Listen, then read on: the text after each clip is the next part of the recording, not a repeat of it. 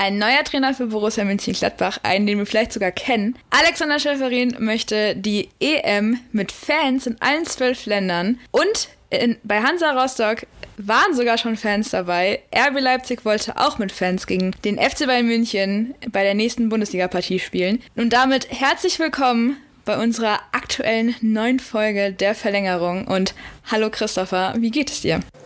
Ja, hi Kim. Ja, meine letzten Tage waren nicht so sonderlich super aufregend. Viel Fußball, viel Bundesliga und ja, ne, man muss ja einfach mal hinzufügen, was war das bitte für ein toller Spieltag, den wir da hatten. Also allein am Samstag ja in fünf Spielen 21 Tore was will man als Fußballfan mehr, egal ob man jetzt auf der richtigen Seite am Ende steht, also was heißt richtig, auf der erfolgreichen Seite am Ende steht oder nicht, aber das ist doch eigentlich die beste Werbung, die die Bundesliga für sich beanspruchen und machen kann. Ne? Viele Tore, schöner Fußball, Spaß Fußball.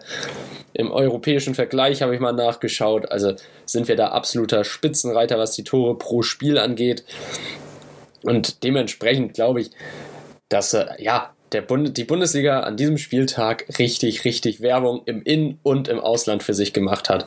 Einfach Kopf abschalten, Tore genießen, Spaß haben. Das, das ist Fußball, das ist richtig gut und so kann es jetzt auch die nächsten Spieltage meiner Meinung nach gerne weitergehen. Aber du hast ja eben schon ein paar andere Themen im Kopf gehabt. Du kannst ja mal kurz eins anstechen, ne? Würde ich mal sagen. Ein bisschen, bisschen darauf Ich habe sogar ein Thema vergessen. Oh, ich habe sogar ein Thema vergessen, fällt mir gerade auf. Ja, ich habe nämlich in der ganzen Trainer- und Zuschauer-Thematik komplett vergessen zu erzählen, dass äh, Leverkusen sich von ihrem Coach äh, Trainer Bosch getrennt hat. So, und jetzt übernimmt Hannes Wolf. Also, wir haben ziemlich viele Trainerentscheidungen, beziehungsweise vermeintliche Trainerentscheidungen. Und äh, ja, wie gesagt, die Zuschauer. Also, es ist wirklich alles drin heute. Und wo soll ich anfangen? Ja, wo sollst du anfangen? Ja, ich würde sagen, das Thema, das, glaube ich, im Moment in der Gesellschaft und im Fußball über allem steht, ist natürlich Corona und die UEFA, die hat ja jetzt ein ziemlich perfiden Plan ausgearbeitet, beziehungsweise Präsident Alexander Schäferin hat ja einen ziemlich perfiden Plan den Austragungsländern aufgezwungen, wie man eine Europameisterschaft in Gesamteuropa doch noch realisieren möchte. Ja, also wie wir ja alle wissen, hat es ja letztes Jahr schon nicht geklappt. Eigentlich hätte ja letztes Jahr die EM stattfinden sollen. Aber Daraus wurde ja aus bekannten Gründen nichts. Jetzt ist es aber so, dass Alexander Schäferin letzte Woche, meine ich, war das, gesagt hat, hier, Freunde, ähm, die EM findet statt. Die findet auch so statt wie geplant, sprich mit in allen zwölf Ländern und sogar mit Fans. Aber ähm, die Fans, gerade die hier in Deutschland, die äh, finden das alles nicht so gut. Also die sind da eigentlich sogar strikt dagegen und finden, finden es unverantwortlich zu solch einer Situation. Gerade jetzt, wenn man wieder sieht, äh, kaum wurde mal zwei Wochen gelockert, äh, steigen die Inzidenzwerte wieder komplett in die Höhe und täglich sind ähm, ja mehr als 10.000 Menschen infizi Neuinfizierte, ja. Und das ist jetzt einfach nicht die richtige Zeit, um, um sich Gedanken darüber zu machen, dass das dass das äh, alles funktioniert. Ich fände es sogar richtig und genauso, das ist wohl auch das Stimmungsbild von den deutschen Fans, die befragt worden sind. Denn der Bundesliga-Barometer hat eine, hat ganz viele Fußballfans mal befragt anhand von einer Umfrage. Und da heißt es, dass, Moment, ich suche die Stelle eben raus, genau, 59,1% der Befragten finden es nicht richtig, weiterhin an der Ausrichtung der EM in diesem Jahr festzuhalten. Und weiter sagen sie auch, dass 94,7 Prozent äh, für ein Turnier in ein oder zwei Ländern sind. Und ähm, es kommt sogar noch besser, sogar für Deutschland. 74,4 Prozent der Fans sprechen sich für Deutschland aus. Das heißt, egal wie im Endeffekt das, dieses Hygienekonzept stattfindet oder was da so ist, ähm, ich glaube nicht, dass wir in generell volle Stadien erwarten können, wenn Fans zugelassen werden. Ähm, Beispiel Hansa Rostock, da hat es jetzt am Wochenende relativ gut geklappt wohl. Da waren dann 700 100 äh, Zuschauer in der dritten Liga bei dem Spiel dabei. Ähm, und da war das wohl vorab so, dass man sich am Stadion testen lassen musste. Und äh, bei einem negativen Testergebnis kamst du rein und musst du aber vor Ort dann auch noch immer noch dein, deine Mund-Nasen-Schutzmaske tragen und äh, im Abstand miteinander stehen. Das heißt, wer jetzt denkt, dass man da ausgelassen mit seinen Kumpels und äh, Freundinnen und wie auch immer feiern kann und den, und den Sieg seiner Mannschaft ähm, zelebrieren kann, dem ist nicht so. Das war bei Hansa Rostock jetzt auch nicht so. Und ich glaube, das dauert auf jeden Fall noch eine ganze, ganze Weile, bis wir ansatzweise mit äh, vollen Kurven, mit vollen Stadien wieder rechnen dürfen. Ja, aber ich sag mal so, ne, das ist ja schon mal ein erster Anfang, wenn es bei ähm, ja, Hansa Rostock funktioniert. Allerdings, wenn wir uns das ganze Spektakel dann mal zur Europameisterschaft vorstellen, also das sind ja immer noch Nationen, die dann da gefühlt durch die Weltgeschichte reisen. Das ist zwar dann innerhalb von Europa, nicht auf dem kompletten Globus, aber trotzdem kommen dann Leute aus Großbritannien irgendwo mit möglicherweise Mutationen irgendwo in keine Ahnung, in, in Slowenien oder unter oder so oder in Griechenland oder vielleicht ja in München, in Berlin, was weiß ich. Dann kommen welche aus Polen in, in Paris zusammen mit Franzosen und, und so weiter und so fort. Also es vermischt sich ja immer weiter und alles. Also wenn man da dann irgendwie versuchen will, die Infektionskette nachzuvollziehen, ganz viel Spaß bei der Suche. Spätestens ab der zweiten Person ist da nichts mehr, äh, nichts mehr rückzuverfolgen. Ähm, also dieser Plan, den Schäferin da im Kopf hat und dann auch diese Bedingung, dass ja nur Orte oder Städte die EM austragen dürfen, an denen gewährleistet werden kann, dass Fans ins Stadion kommen. Ja, komm, da muss man ja ganz ehrlich sein eigentlich müsste man die Europameisterschaft absagen. Also es sind so viele Leute dagegen, der öffentliche Druck ist da, die Unterstützung durch die Fans, die ja eigentlich ins Stadion sollen, ist nicht da. Und de dementsprechend bringt das doch nichts, dieses Turnier jetzt auf Krampf stattfinden zu lassen. Und ja, natürlich, die Europameisterschaft ist wichtig, ist ein großes internationales Turnier und alles. Aber dann lass die ausfallen. Also ja, natürlich steckt viel Geld dahinter und so aber in vier Jahren ist die nächste. Also dann lass doch diese vier Jahre jetzt verstreichen oder keine, ja, genau, lass diese vier Jahre verstreichen und dann ist ja schon wieder die nächste EM. Möglicherweise mit einem Virus, der ein bisschen mehr unter Kontrolle äh, steckt oder steht als jetzt im Moment. Denn im Moment, da erlebt Europa ja die gefühlt sechste Welle an Neuinfektionen und so. Also das kann eigentlich, ehrlich gesagt, nicht wirklich der Ernst der UEFA sein. Und eigentlich habe ich Schäferin ja immer für einen wirklich souverän guten Präsidenten der UEFA gehalten, aber mit diesem Vorschlag hat er sich meiner Meinung nach völlig in die Nesseln gesetzt.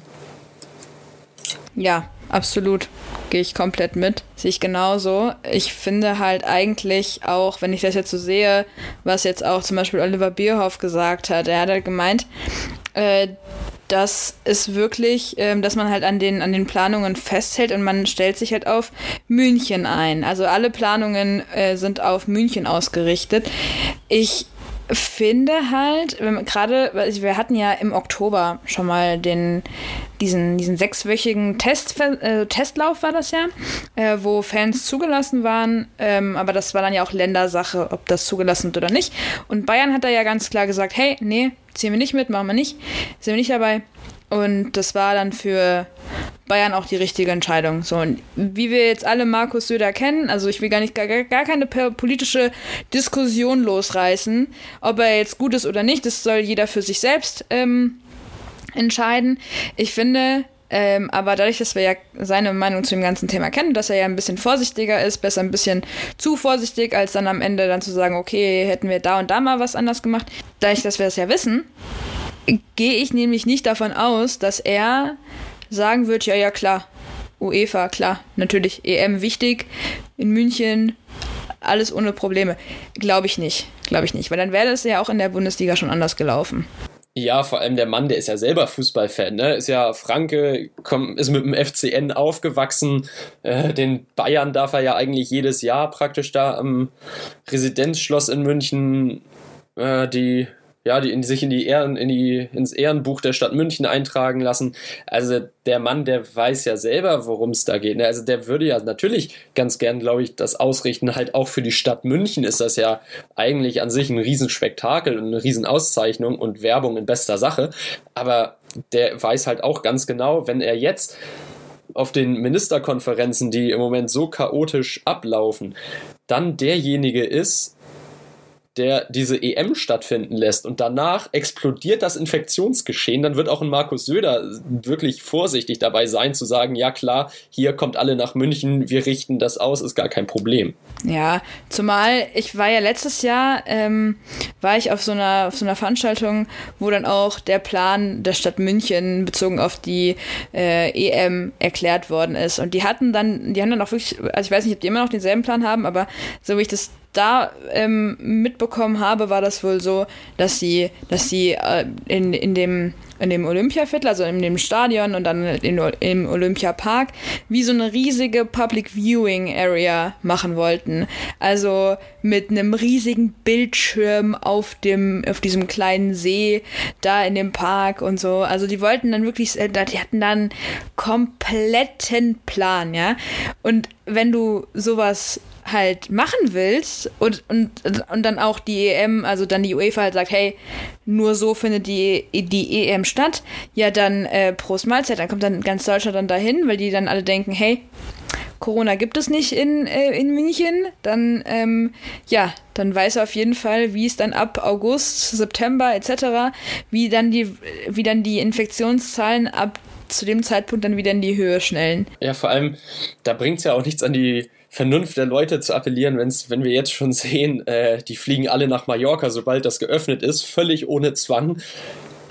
Also, wenn dann gesagt wird, München ist offen für die EM, dann fahren die Leute alle nach München und das kann man echt nicht, echt nicht durchdrücken. Also, Alexander Schäferin, Idee war da, in der Schule würde man sagen, stets bemüht, aber am Ende dann doch schlecht ausgeführt.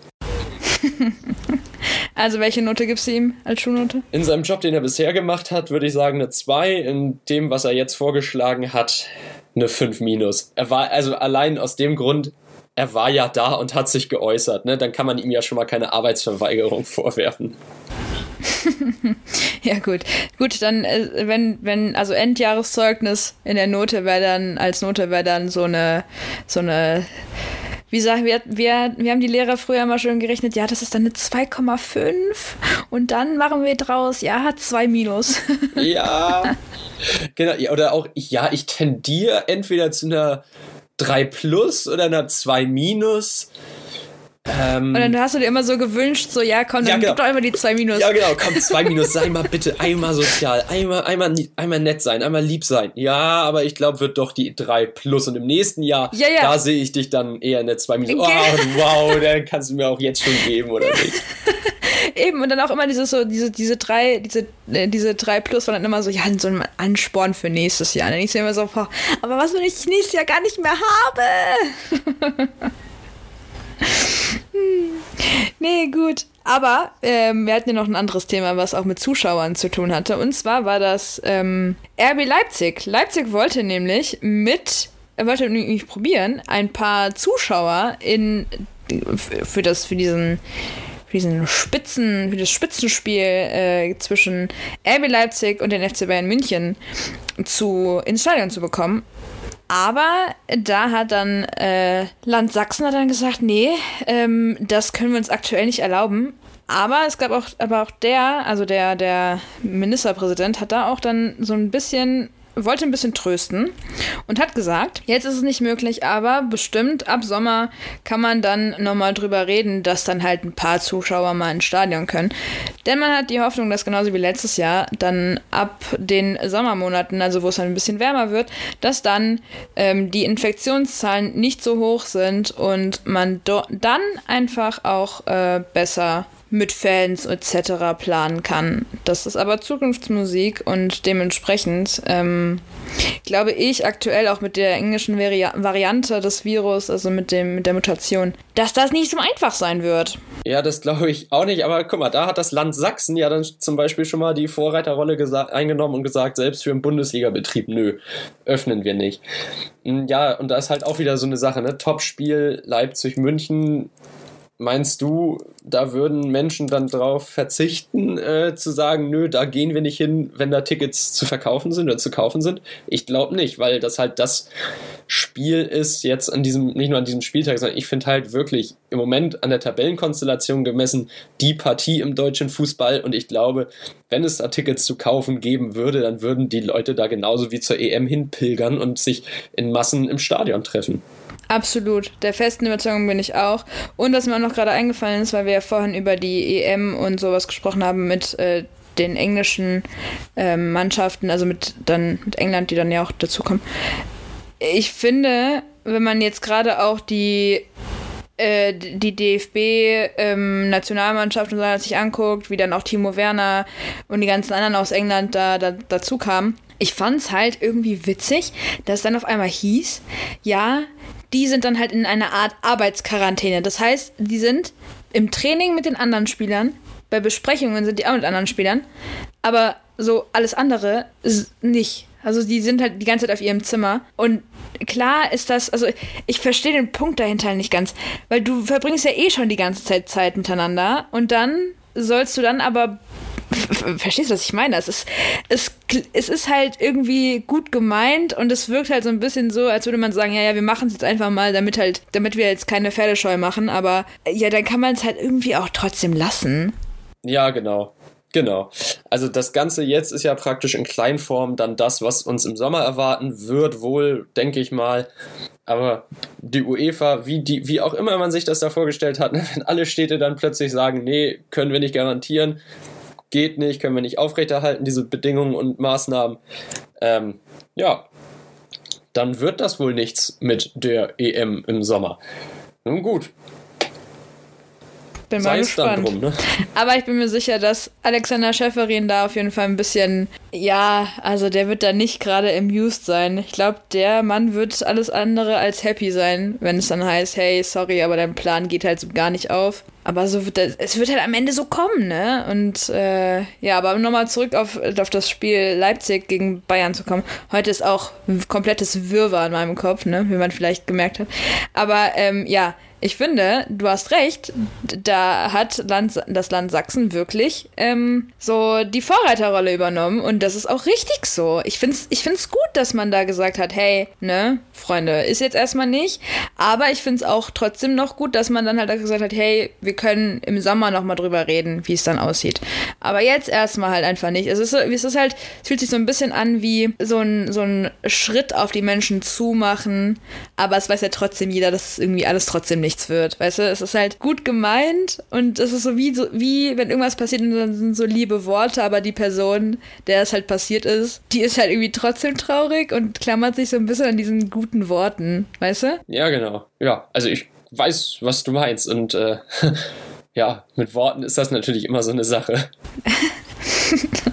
ja, gut. Haben wir noch was zu dem Thema zu bequatschen? Nö, ich glaube, wir können jetzt flüssig ins nächste weitergehen. Sehr gut, denn unser nächstes Thema, habe ich ja schon von angesprochen, sind die Trainer. Mit, welchem, mit welcher Geschichte wollen wir denn anfangen? Weil ich finde, eigentlich sogar die Gladbach-Trainersuche, ich finde das so unfassbar kurios, wie gestern, am, äh, gestern, also am Montag, dann diese ganzen Gerüchte um Xabi Alonso so hochgekocht sind und Menschen das für fix gehalten haben. Ja, ich finde es auch wirklich äh, interessant. Also das Ding ist ja, ähm, ich wurde nur darauf aufmerksam. Erstmal, weil ich mal zufällig bei Twitter reingeschaut hat, äh, hatte. Mhm. Und dann hat ein sehr, sehr cooler Kollege von uns beiden, ein Ex-Kollege bei Sport 1, hat da plötzlich Borussia Mönchengladbach gratuliert zu Xavi Alonso und ich dachte erst so, hä, wie, was? Ja, kann man glaube ich auch sagen, der Stefan Kumberger, ne? Wer ihn nicht kennt, Kumbi Kumbi Kumbi auf Instagram. Grüße! Grüße! Und ich, hab, ich war erstmal, hä, wie, was mit Xabi Alonso und Gladbach, was ist denn da los? Ja, und plötzlich bei Sport, ja, genau, erstmal dann bei RAN kam die Push-Up-Meldung, dann bei Sport 1 und hier Bericht, Xabi Alonso wird Trainer bei Borussia Mönchengladbach. Ab Sommer soll sich wohl mit Max Eberl geeinigt haben. Ähm, ja, da stand es eigentlich den gesamten Montag fest. Xabi Alonso wird Fußballtrainer bei Borussia Mönchengladbach. Die Bild hat es geschrieben, die Sportbild, der Kicker, Sport 1.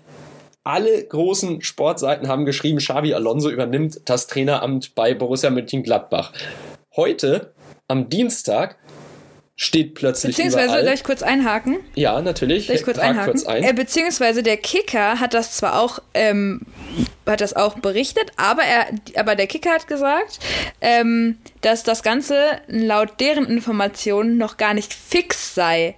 Und alle anderen haben halt was anderes berichtet. Nur der Kicker hat halt gesagt, dass, dass das Ganze nach deren Informationen noch nicht so wirklich ähm, so in trockenen Tüchern ist und so und dass man da jetzt das, also der Kicker hat, hat, hatte wohl andere Informationen. Zu dem kommen wir jetzt. Also scheinbar hat man sich dann beim Kicker, beim Kicker nochmal lieber äh, vorsichtig zurückgehalten, ne, bis die offizielle Bestätigung der Borussia ja, ja. kam. Ne?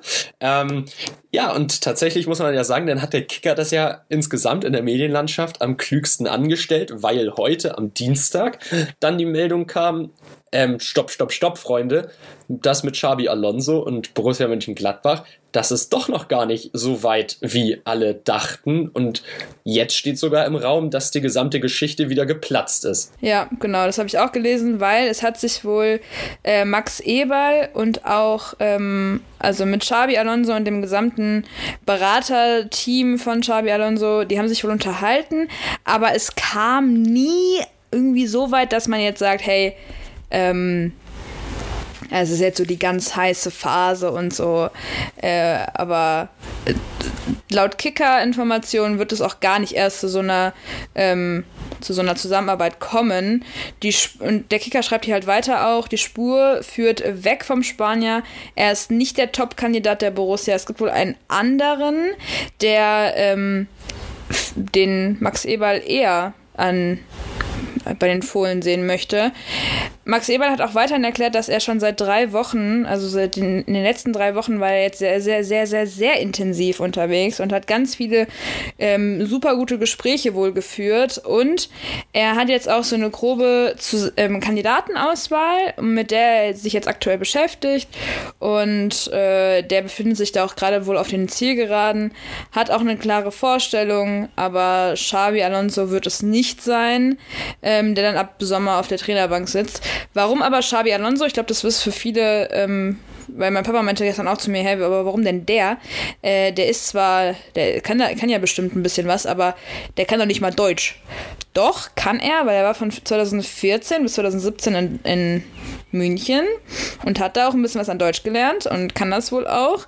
Und dementsprechend wäre er eigentlich ein Kandidat. Also das ist nicht mehr so abwegig. Und er trainiert auch, er ist Trainer von äh, Real Sociedad 2 und in der, korrigiere mich, wenn ich falsch liege, aber zweiten oder dritten spanischen Liga.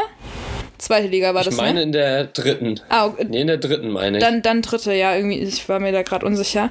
Aber da ist er wohl mit Real Sociedad 2 auch gerade Erster in der Tabelle. Also der Mann weiß auf jeden Fall, was er tut. Und ähm, auch Karl-Heinz Rummenigge hat ihn schon vor ein paar Wochen wohl schon mal gelobt und hat gesagt, ja, dass er da auf jeden Fall Zukunft drin sieht und dass er, dass er sich vorstellen kann, dass er auch später mal an der Esebener Straße trainieren könnte. Also ich weiß nicht, ich habe auch auf FUMS, ich habe das Bild auch gesehen, von, äh, von Aki Watzke und Max Eberl, die sich dann, ähm, wo dann drüber stand, irgendwas von, äh, wie die Neuverpflichtung des neuen Gladbach-Trainers oder Borussia-Trainers äh, ablief und dann hat man die beiden da gesehen, wie die da, ja, ich weiß nicht, ob, sich ob die sich begrüßt haben, aber die haben auf jeden Fall sich einen Handschlag gegeben.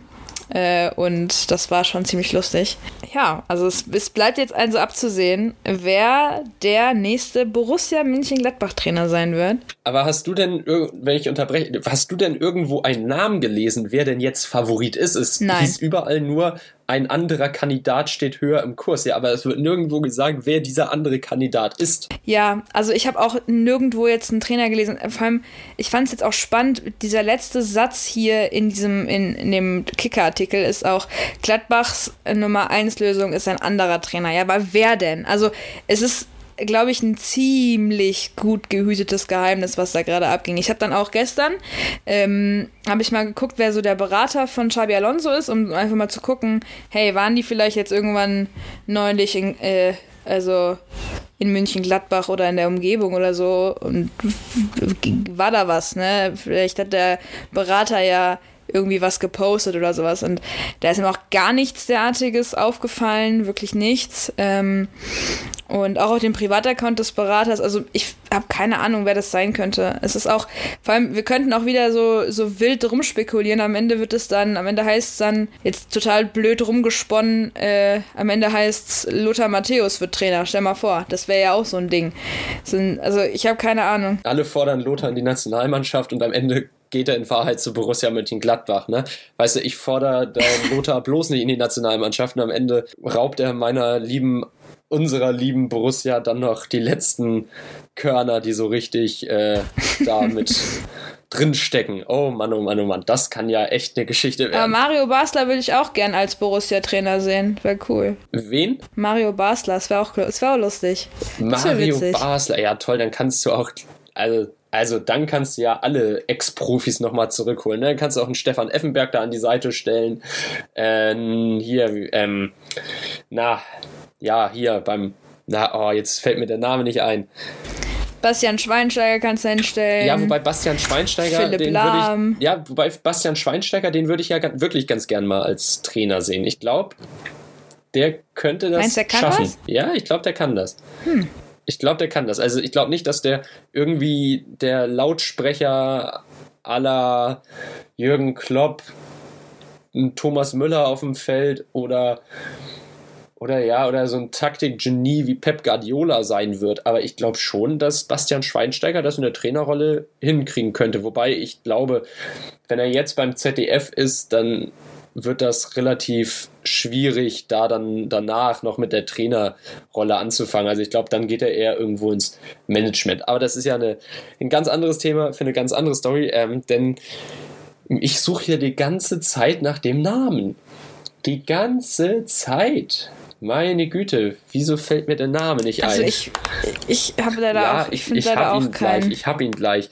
Äh, ich muss nur einmal, einmal gucken. Ähm, ich muss echt, das ist jetzt peinlich, dass ich das, dass ich das nachgucken muss, ne, hier als Hamburger. Aber es fällt mir absolut gerade nicht ein.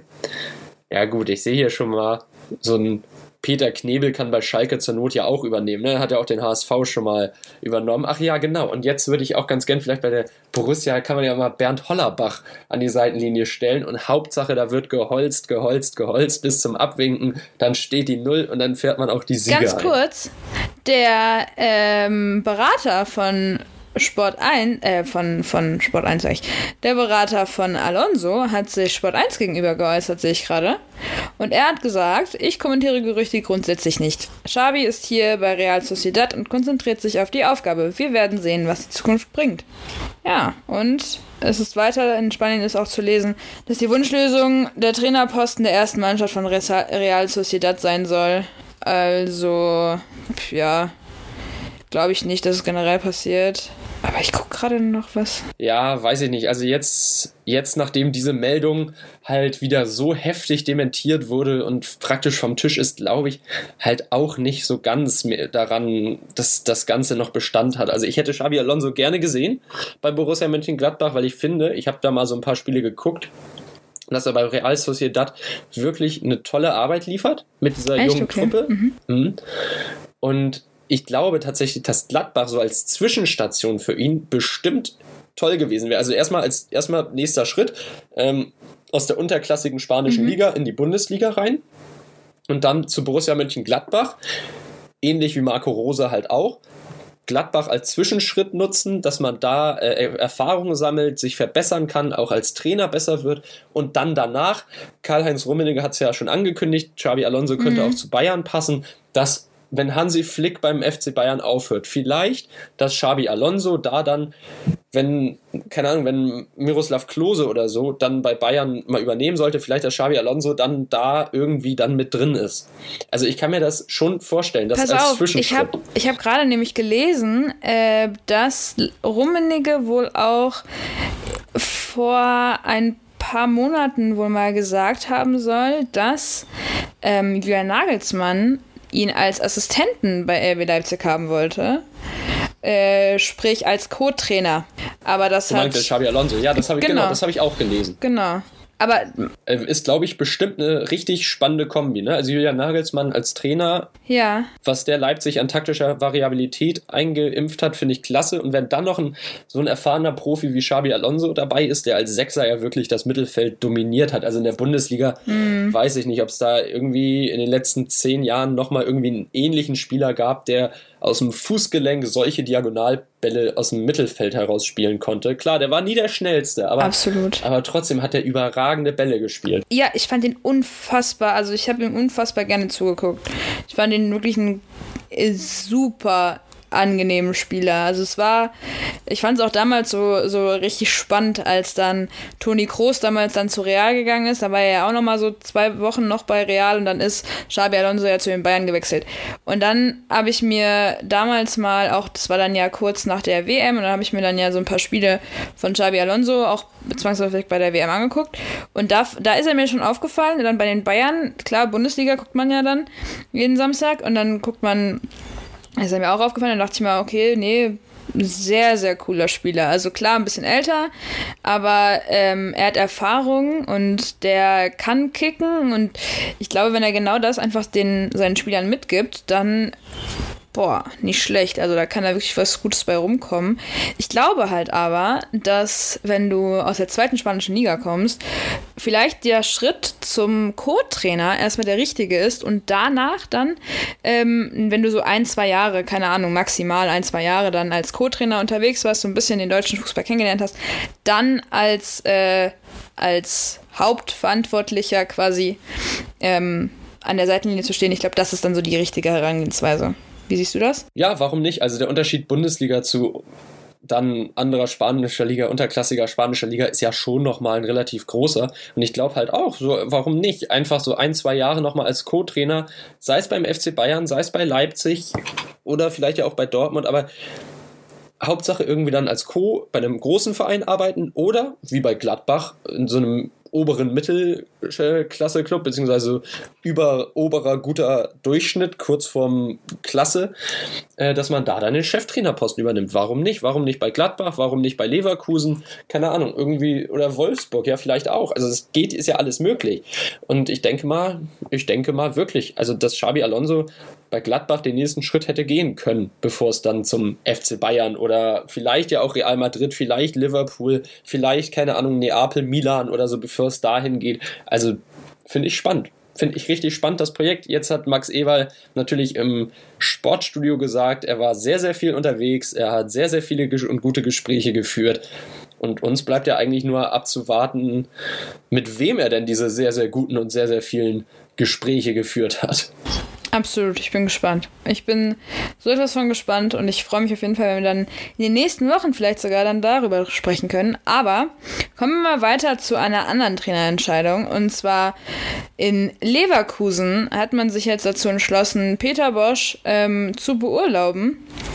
Und die, das ist ja auch ziemlich spannend, ne? Ich weiß nicht, wir erinnern uns ja vor ein paar Monaten, da hat Bayer Leverkusen oben äh, den Bayern das Leben ein bisschen schwerer gemacht und ähm, stand zwischenzeitlich dann auch mal auf dem ersten Tabellenplatz und hat dann aber eine kleine Krise aktuell und ist jetzt äh, sieben Punkte von internationalen, von der internationalen Luft ähm, entfernt, kann man ja eigentlich sagen. Ja, und jetzt heute ist das die Niederlage für ihn. Also Peter Bosch ist nicht mehr Trainer von Bayer Leverkusen. Hannes Wolf möchte jetzt wieder so ein bisschen dieses ganze Projekt in Angriff nehmen und gucken, dass man ähm, die Ziele, die man, die man hat, dass man sie jetzt erreicht. Aber das ist ja jetzt eigentlich schon ziemlich spannend. Wie, wie siehst du das denn? Also ich finde halt spannend, dass Rudi Völler vor ein paar Wochen noch gesagt hat, ja, hier die Kritik muss er jetzt aushalten, ne? nach dem Motto hier Klopfer auf die Schulter, haha, aber wir machen bis zum Saisonende und darüber hinaus mit dir weiter.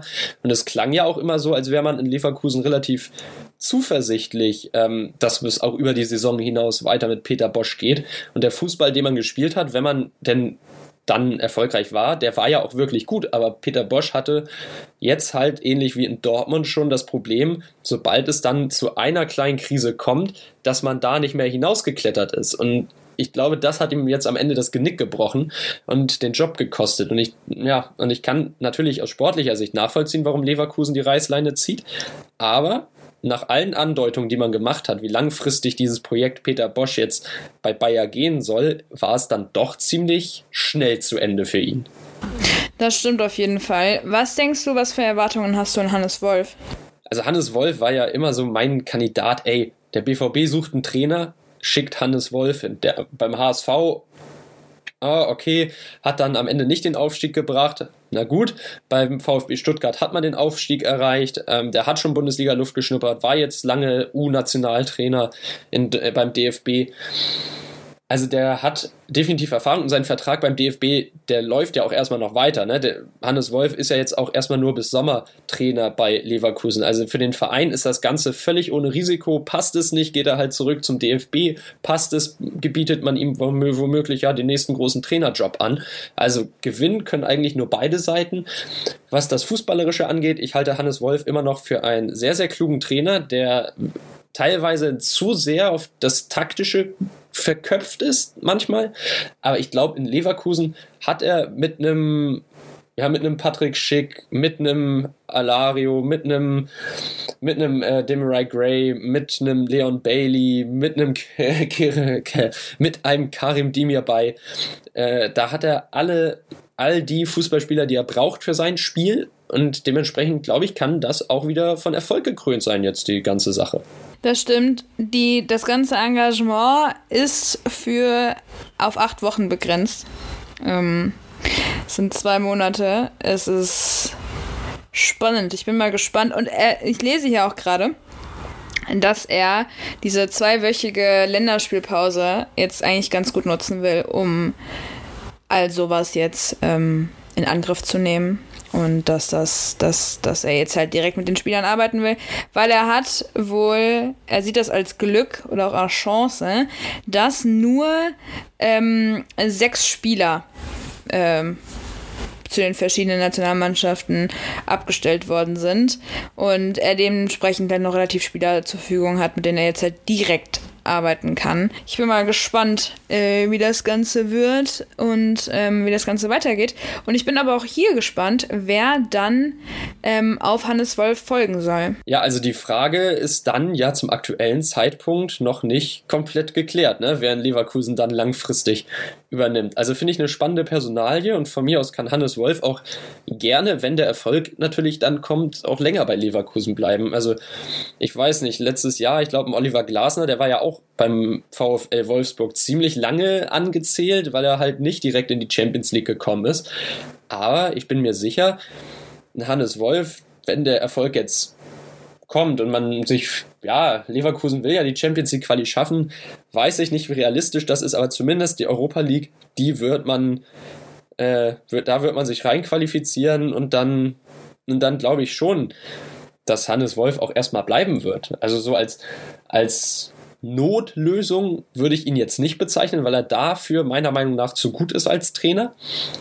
Aber für so eine, ja, für so eine mittelfristige Zusammenarbeit, klar, wieso nicht? Wieso nicht? Da kann er meiner Meinung nach gerne in Leverkusen bleiben und ich glaube, Bayer, die haben sich den auch wirklich ganz genau angeschaut, was der drauf hat, was der bis bei seinen bisherigen Stationen für einen Eindruck hinterlassen hat.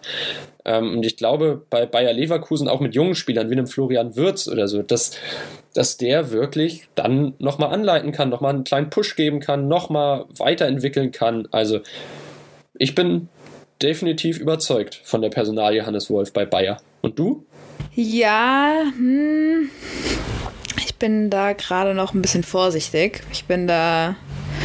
Ich bin mal gespannt. Also ich finde halt, ich bin der Meinung, dass acht Wochen viel zu wenig sind, um irgendwie krass was zu reißen. Also so, das ist so, das sind so meine Gedanken dahinter, weil ja, also du hattest drei Monate, drei Monate stand, war dieser Verein in der Krise und jetzt willst du probieren, da irgendwie großartig das Ruder rumzureißen.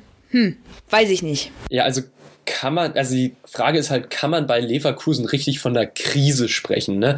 Klar, gemessen an den Erwartungen, die man hat und man war auf dem ersten Platz und ist jetzt halt abgestürzt, auf den sechsten ist es ja, glaube ich.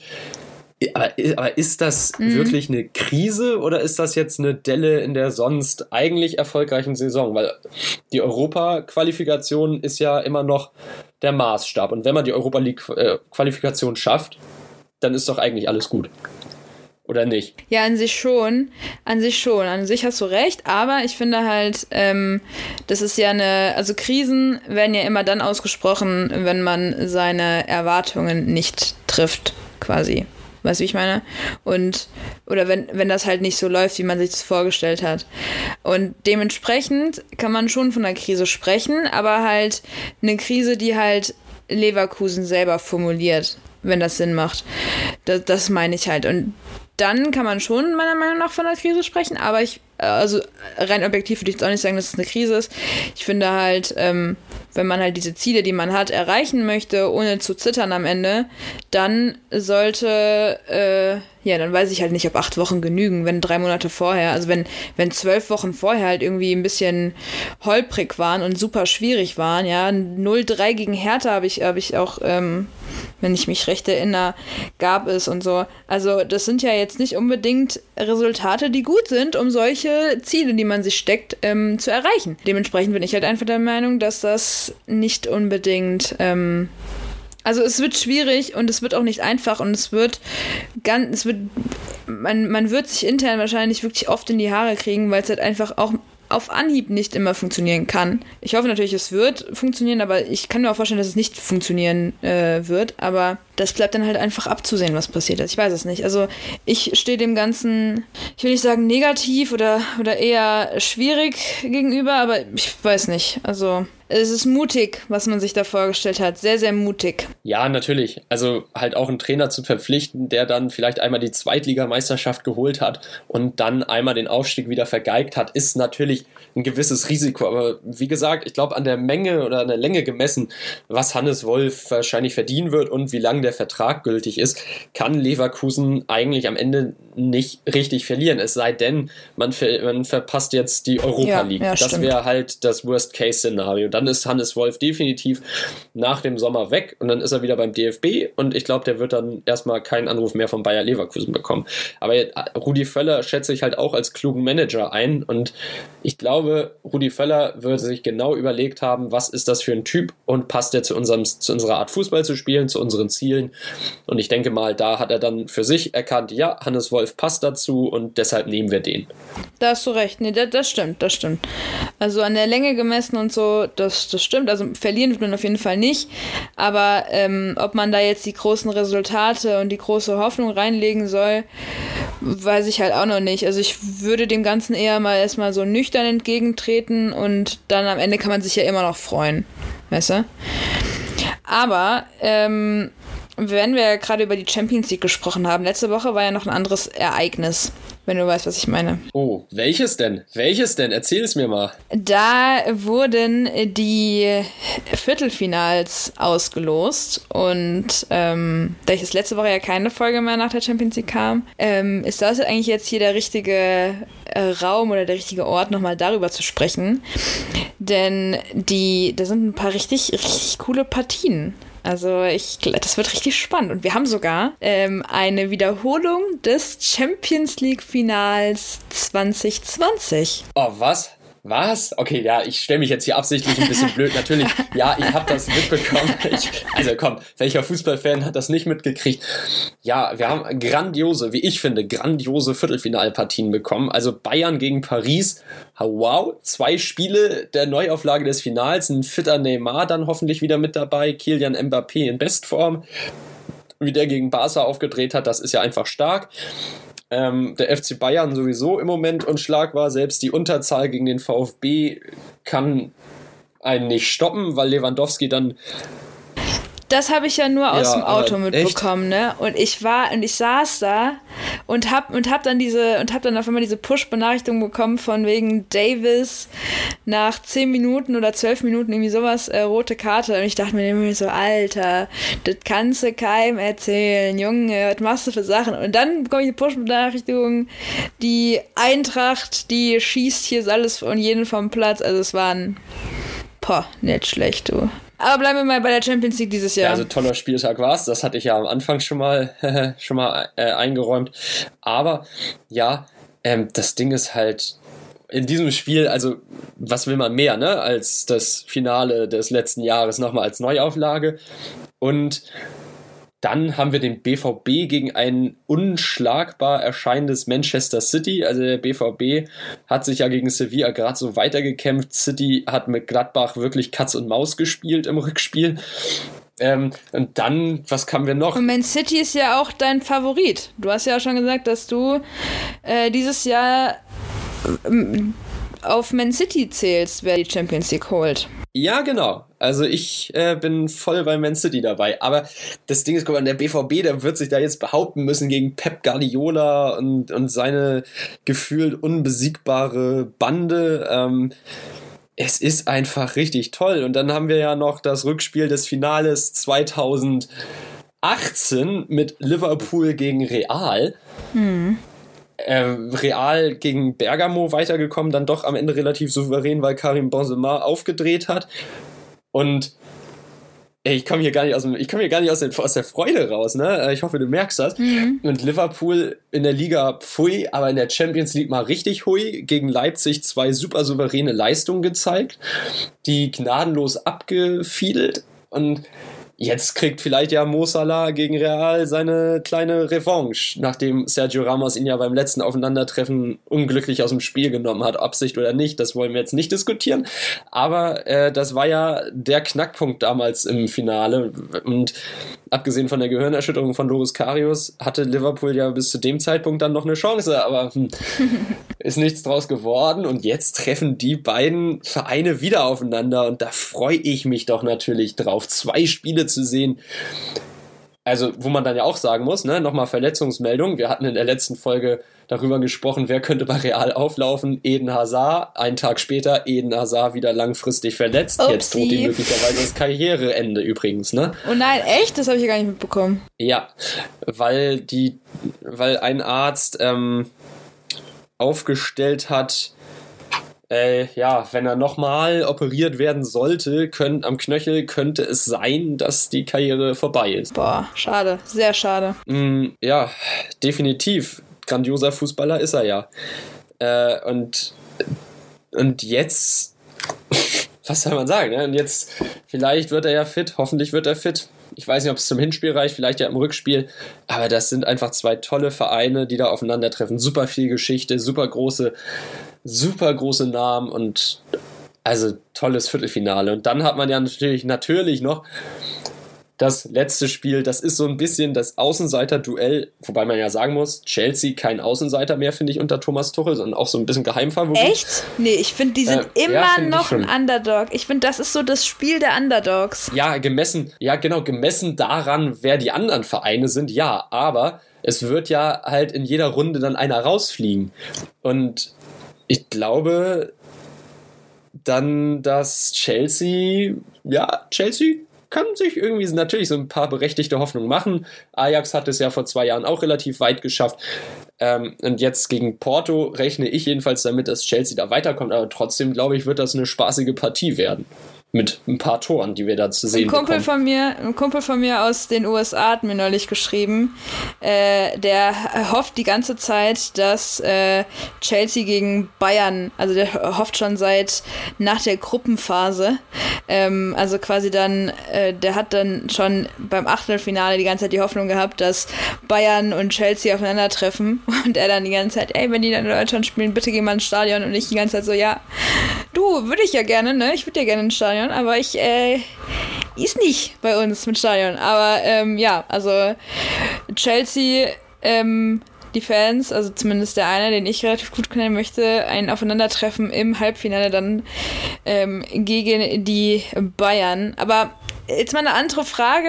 Ähm, bevor wir jetzt, also ich meine, wir werden in unserer Champions League-Folge auf jeden Fall darauf nochmal näher eingehen, aber ähm, wenn du jetzt diese Partien so vor dir hast, wer kommt weiter? Einfach nur ganz, ganz, ganz kurz, wer kommt weiter und äh, ja, genau. Okay, einfach wer nur frei weiter? raus jetzt mal aus dem Bauch. Ja. Na gut, ähm, dann würde ich. Fangen wir bei Real Madrid gegen Liverpool an. Liverpool. Okay, Man City Dortmund. Man City. Bayern PSG. Bayern. Schwer, ne? Schwer. Oh, okay. Ich habe gedacht, ich habe gedacht, dass es, dass es noch schwerer fallen wird. Ähm, FC Porto Chelsea? Chelsea. Okay, du, dann bin ich wohl dran. Ich glaube, also du hast bei dem, bei der ersten Partie hast du Liverpool gesagt, ne? Mhm. Genau. Gut, ich, ich sage Real Madrid. Ähm, Man City Dortmund sage ich auch Man City. Bayern PSG gehe ich auch mit Bayern. Boah, das letzte ist echt schwer. FC Porto Chelsea ist. Äh, ich fände es geil für Porto, sag ich ehrlich. Deswegen gehe ich mit Porto. Oh, nice. Dann haben wir ja so ein paar Sachen, die auseinandergehen. Mhm. Ähm, aber weißt du, was ich, was ich klasse finde? Mhm. Wir können sowohl ein deutsch-deutsches Halbfinale bekommen, mhm. als auch ein englisch-englisches. Uh, das war doch, das war doch letztes Jahr, das war doch bei, beim, beim Champions League äh, Finale, da waren doch, also bei, bei dem Finalfinale waren ja auch, ähm, war ja auch, äh, waren ja zwei, äh, Liverpool gegen Tottenham. Du meinst 2019 nee, nee, in dem Finale? 20, ja, das genau. Das 2020, war da waren ja, ja auch am Ende, also die, die vier Mannschaften, die dann am Ende noch verblieben waren, also Halbfinals, waren dann ja zwei französische, also PSG und so, äh, ja, genau. Lyon, Lyon, und dann Paris. Und, genau, mhm. und, und dann Bayern und äh, RB Leipzig. So, und dann, dann mhm. die haben ja nicht gegeneinander gespielt. Also Bayern, äh, Leipzig hat nicht gegeneinander gespielt und äh, Lyon, PSG hat nicht gegeneinander gespielt. Aber dann, ähm, ja, also das war, das war ja auch cool. Also wenn auch wieder sowas zustande kommt, wäre ja auch wieder stark. Ja, also das Ding ist, dieses Jahr sind ja jetzt die, die Halbfinales, äh, die Halbfinalspiele nicht, äh, nicht, nicht gelost, sondern die, die stehen ja schon fest, die Wege. Also die, ja. ja. die UEFA hat ja schon bekannt gegeben, wer dann im Falle eines Sieges welchen Weg gehen wird. Und ich finde das irgendwie klasse, dass sowohl Borussia Dortmund auf den FC Bayern treffen könnte, als auch ähm, die, ja, der FC Liverpool auf den FC Chelsea im Halbfinale. Hältst du also, Borussia Dortmund aktuell wow. für so stark, dass man Man City schlagen könnte? Ähm, ganz ehrlich, nein, nein. Ähm, ich, wir haben ja schon ganz schnell getippt, ne? Aber ich, wir wollen ja gar nicht zu sehr in die, in die, äh, in die, ins Detail gehen hier. Aber trotzdem glaube ich nicht, dass, dass Dortmund im Moment in der Lage ist, Manchester City irgendwie gefährlich zu werden. Aber gut, darauf werden wir dann äh, spätestens rund um den 6.4. näher eingehen, wenn es dann heißt Viertelfinale in der UEFA Champions League. Aber so lange glaube ich, dass wir jetzt auf jeden Fall für die Woche ähm, alles abgedeckt haben, was es so zu bequatschen gibt. Ich weiß nicht, hast du noch irgendwelche Informationen? Weil die Bundesliga neigt sich ja demnächst auch wieder dem Ende zu. Also in, ja, wie haben wir vorhin gesagt, acht Wochen. Hast du Informationen darüber, wer die eventuellen Aufsteiger sein können? Die aktuellen Aufsteiger, ja, also im Moment. Also du meinst jetzt den Aufstieg zweite in die erste Bundesliga, ne? Genau, ja, ja, weil ich meine, äh, Schalke, das Ding ist ja durch. Mhm. Äh, Schalke ist ja auf jeden Fall ähm, Absteiger. Und wer folgt Schalke? Ansonsten hast du dann ja da unten, Stand jetzt, auch wenn das da unten ein ziemliches Kopf-an-Kopf-Rennen ist, Arminia Bielefeld, der erste FC Köln oder ähm, äh, der erste FSV Mainz 05 oder Hertha BSC. Die sind so aktuell die, die sich da so ein bisschen hin und her, die schieben sich da die ganze Zeit durch die Gegend. Ähm, ja, die, einer von denen wird zusammen mit Schalke, also gegebenenfalls sogar zwei von denen könnten zusammen mit Schalke absteigen. Wer könnte, könnte uns denn dann ähm, ab kommender Saison so ein bisschen Spaß machen in der Bundesliga?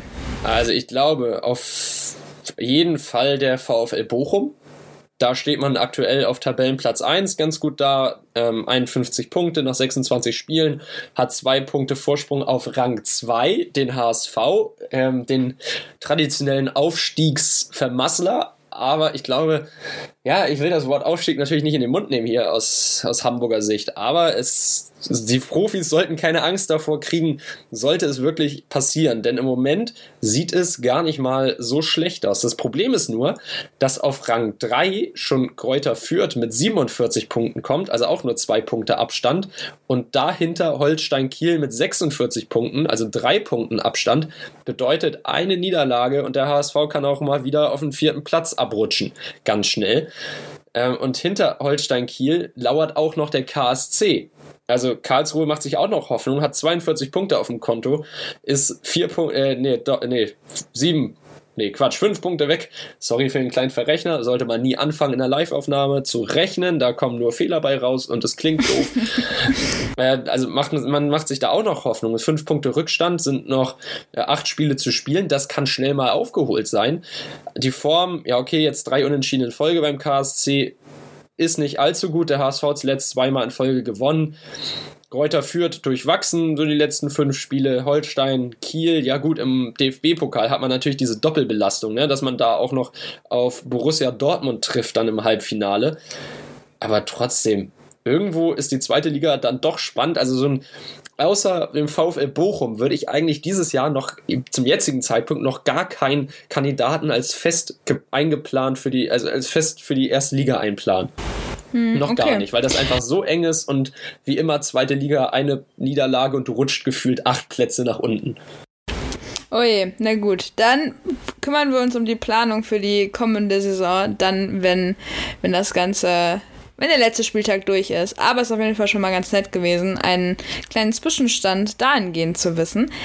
Ich weiß nicht, wie es dir geht, aber ich glaube, wir sind am Ende der Aufnahme. Und ähm, ja, dann Christopher, ich glaube, heute frage ich dich mal, äh, wo kann man uns denn hören? Oh, schön, dass wir diese Frage auch wieder beantworten. also, wir sind zu hören bei jedem Streaming-Anbieter eures Vertrauens, sei es bei Spotify, Deezer, iTunes, Apple Podcasts, Google Podcasts, Podigy, Audible, Amazon Podcast, also überall, wo ihr irgendwie per App oder per Website Zugriff drauf habt, da könnt ihr uns überall hören. Und wie man uns dann, ja, wie, wie man auf den Link kommt, dass man uns hören kann. Das ist gar nicht so schwierig. Entweder wir packen es in die Story bei uns auf dem Instagram-Kanal und der heißt wie Kim? Verlängerung unterstrich Fußball unterstrich Podcast. Das ist unser, unsere Instagram-Podcast-Seite und da könnt ihr uns dann jederzeit schreiben. Ihr könnt uns äh, mit jeglichen Anliegen bombardieren, solange sie konstruktiver Natur sind natürlich. Wir wollen keine Hassnachrichten etc. Das hat bei uns keinen Platz, genauso wie irgendwelche ähm, ja, Hate generell macht man nicht. Ähm, aber da haben wir einen Sammellink für euch vorbereitet und da könnt ihr dann jederzeit draufklicken und dann habt ihr alle Plattformen, wo wir drauf vertreten sind, zur Verfügung und dann könnt ihr da ähm, das an den an Oma, Opa, Mama, Papa, Bruder, Schwester, kleine Cousine, großer Cousin, ich weiß nicht, an den Schulkameraden, an den, an jemanden, wo ihr der Meinung seid, er müsste auf jeden Fall ein bisschen was über Fußball lernen. Ähm, wir sind da. Da könnt ihr denen auf jeden Fall ein bisschen was dazu schicken. Ähm, und über die Instagram-Seite kommt ihr auch auf unsere privaten Instagram-Kanäle, wenn ihr mal gucken wollt, welche zwei Chaoten euch hier jede Woche irgendwas aufs Ohr labern. Dann gerne mal abchecken, dann habt ihr auch so eine gewisse Ahnung, wer euch hier was erzählt. Ähm, ich werde versuchen, den, den Instagram-Namen auf jeden Fall nochmal in die Beschreibung ähm, in die Show Notes oder in die Beschreibung des Podcasts hier zu packen und dann habt ihr immer, könnt ihr uns immer kontaktieren. Aber von mir war es das jetzt heute. Ähm, ich wünsche euch einen wunderschönen Tag. Ich hoffe, euch geht's gut. Ihr kommt gut durch diese ganze Corona-Zeit und bleibt gesund. Und dann hören wir uns das nächste Mal. Ciao. Ja, bleibt gesund, hört euch ein paar alte Folgen an und dann hören wir uns in der nächsten Folge wieder zur Verlängerung. Macht's gut. Bis dahin. Tschüss, ciao und auf Wiedersehen.